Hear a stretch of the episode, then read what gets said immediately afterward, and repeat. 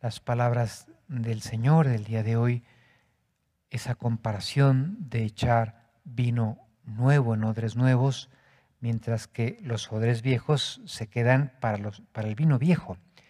Son misteriosas como muchas de sus palabras. Que no se nos olvide, ¿eh?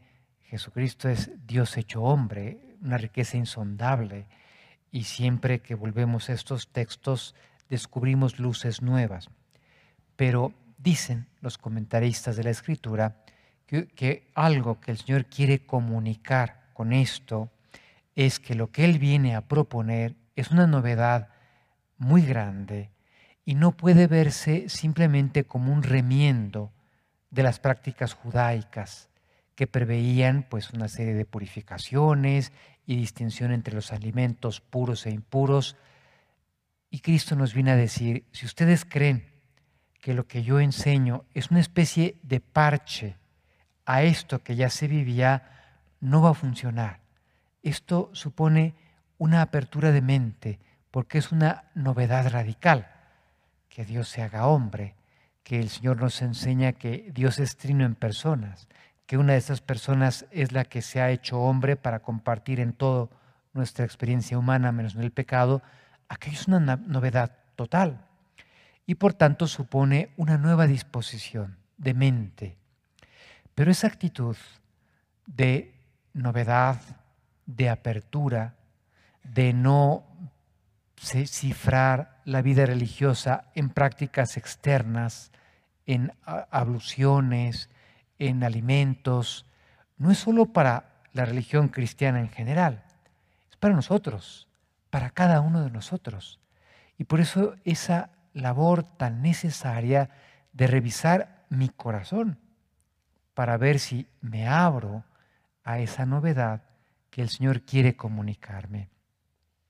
Si se han dado cuenta, con mucha frecuencia, el viernes primero, cuando litúrgicamente se puede, celebramos la misa votiva del Sagrado Corazón, porque los viernes primero recordamos ese mensaje que Cristo comunica a Santa Margarita María Lacoque, en función del cual pues hay esa devoción, gracias a Dios tan extendida en el mundo, de cuidar los viernes primeros de mes estar debidamente preparados para poder comulgar y si eso lo hacemos nueve meses seguidos, hay unas promesas maravillosas. Pero yo les animaría, me animo a mí en primer lugar, ¿eh? A que sobre todo revisemos nuestro corazón. Pensar en el Sagrado Corazón es recordar que Cristo tiene un corazón humano y la santidad está, lo dice San Pablo, en tener los mismos sentimientos de Cristo. Y ahí debe ser la preocupación de nuestro examen de conciencia. Oye, el día de hoy mis sentimientos hoy se parecen un poco más a los sentimientos del corazón de Jesucristo, sino para cambiar lo que haya que cambiar. Yo puedo ver mi corazón y de hecho se nos pide que cada día yo revise mi corazón y que identifique, esto me aparta de ese modelo que es Cristo, ah, entonces lo aparto de mí. Esto hace que me parezca más a Él, ah, bueno, entonces esto lo potencio. Porque cada uno de nosotros vemos nuestro corazón, pero no veo el corazón de los demás. Y por eso no debo juzgarlos. Lo recuerda San Pablo.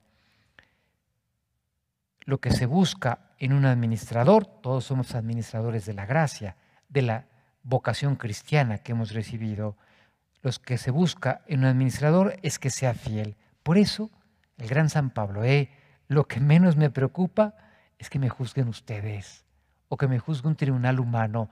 Mi preocupación siempre es cómo me ve el Señor, que lee en mi corazón.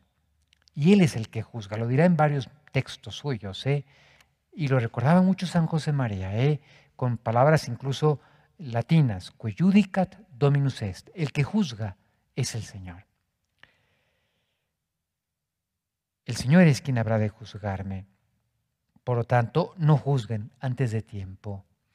En la teología moral se estudia que a los demás yo les puedo dar lo que se llama el beneficio de la duda. ¿Qué quiere decir eso? Que yo no sé qué hay en su interior. Y por tanto, aún cuando la acción que han realizado yo la puedo valorar como inadecuada, como eh, moralmente desordenada, yo no sé qué hay en su interior.